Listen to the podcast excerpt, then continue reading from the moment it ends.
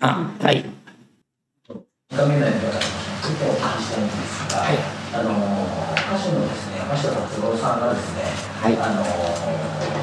プロデューサーの松尾清さんの契約に関して、はい、えー、ラジオでこの問題に研究されているんですけども、うん、あの山下さんはそのあのお兄様のですね梶木和子さんを唯一、まあ、かつしない先生と呼べる方だと、うん、これで出られてたとお話しされていて、うん、で編曲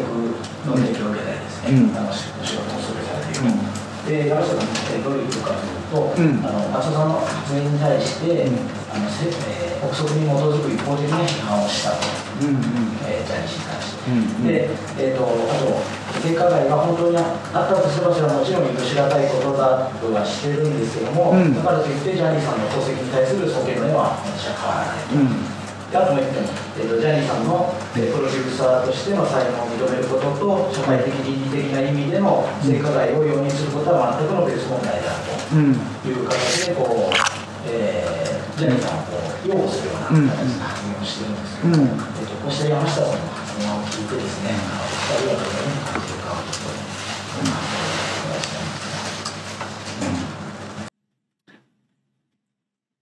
まあ僕山下達郎って嫌いじゃなかったんです。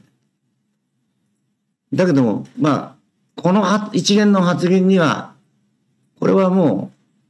う、な、なんて言うんですかね。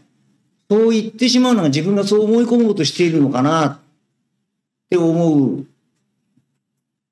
ぐらい、なんて言いますか、うん、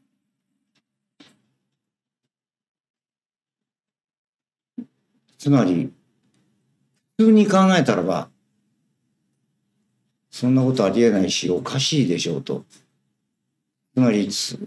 罪は罪、人は人みたいな、才能があるから何をしてもいいかっていうのは、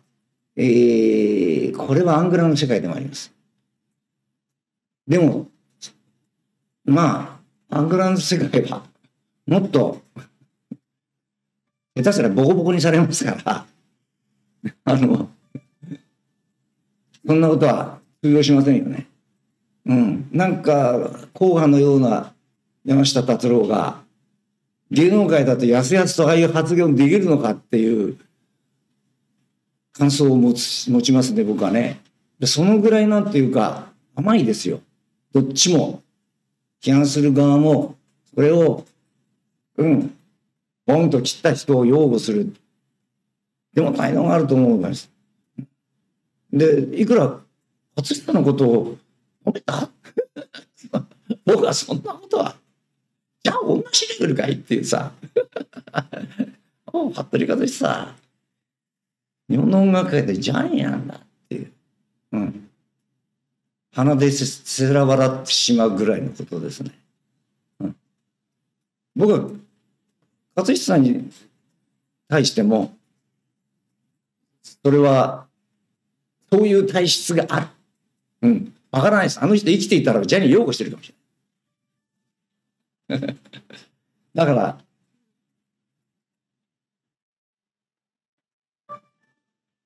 まあ、はっきり言って、やっぱり山下さんの言ってることはおかしいですね。あの、冷静に考えてない。売り言葉に買い言葉なんでしょうね、きっとね。まさかこんなことになると思わなかった。もしれ。それならばまだいいですけれども、下手すれば違う潮目になってしまう可能性はいくらでもあるわけだから、常識で考えてやっぱりおかしいと思う人は、いかに相手が有名な歌手であろうと、才能のある人であろうと、そんなこと言ったらば、日本の政治ってじゃあそうですかっていうことになりますよね。ああ、そうですね。思い当たるがそうですね。とか。確かに政治家の言うこともみんなそうですねっていう。その場しのぎのあれになっていっちゃう。そうそう。うん、まあ、山下達郎ってのは素晴らしい曲も作るし、それこそ、その、日本だけじゃなくて、一部の人ですけど山下達郎の曲をね、アメリカでもものすごく素晴らしい曲ということで、アメリカ国内で一部広めてる人もいるぐらいなんですよね。そういう人間が今回のことでああいう発言をしたというのはちょっと彼はあんまりあの何でも言えるという日本の体質であるんであればそれはあまり良くないことですけど常識を持った人間がもし発言をするんであればあそこまでは言うべきじゃないと公人に近いですよね。公人であるという意識があんまりないんじゃない？あの僕はあの曲は素晴らしいと思ってます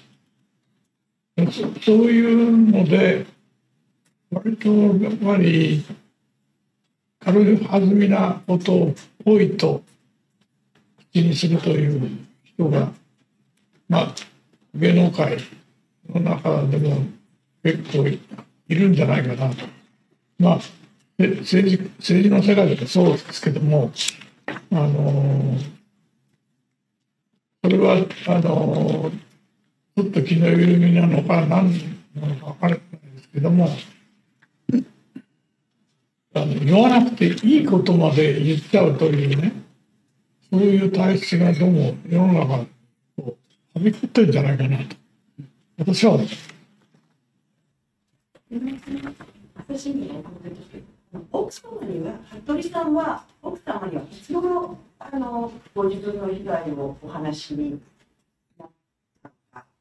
でそれはもう奥様だけにとどめて今まで来られていたのかフラワーレモンにも一緒に行かれたというふうに伺ったので、それはいつ頃フラワーレモンに行かれたというそのどのように周囲の方にあの服部さんは言ってこられたのかあるいは言ってこなかったというそのちょっと後ろの経緯、確かは深く見えなかったっていう話をうん。奥様があの息子さん。のことをやっていたってうん。うん。話を話してで、されたのはいつ頃いつ頃だろうね。うん。山田さん。と僕とが話をしてた。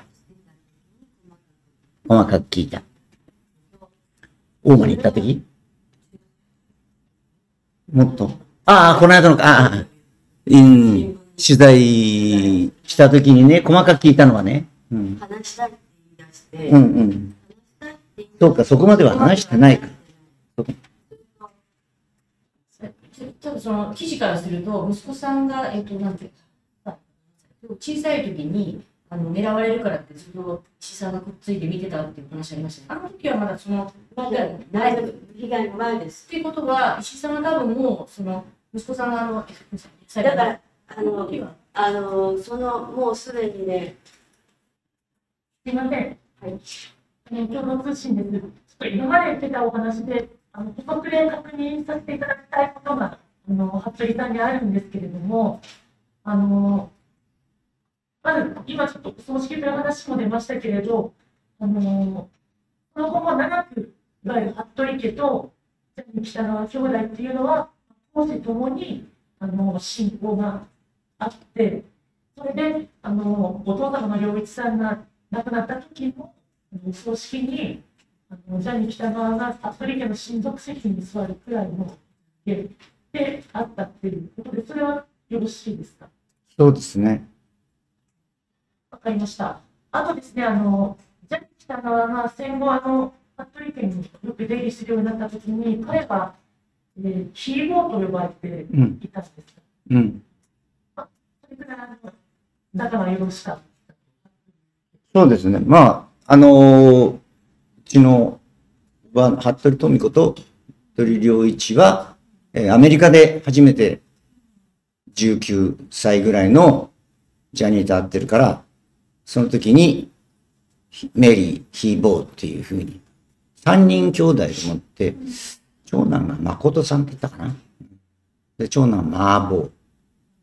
長女がメリー。次男がヒーボー。ジャニー北川ヒロムという、まあ、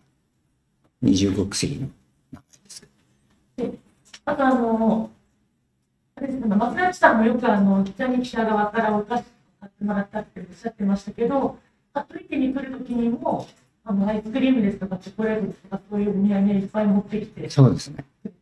ええ。そういうこともあって、あの、子供からは親しまれてる。子供からだけではなくって、やっぱり女性に非常に信頼されてましたね。あのーお料理を作る、片付けをする、全部やりますから、うん。彼ら、彼らって言っちゃいけないな。要するに、うちの女性たちは、もう、男性の見本みたいに。将来の男性。さすが、レディーファーストの国だ。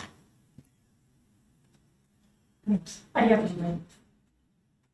幼い自分に性加害を行った人物とずっとその後ある意味では付き合いがあったってどういう気持ちだったんでしょうまあ、だから微妙な顔してますよね、あの、ジャニーもね。僕はほとんど口聞かないし、だけども、まあ、他の家族とはみんな親しげにこう話をしているけれども、まずほとんど僕は一言も口、ほとんど聞聞いてないと思う。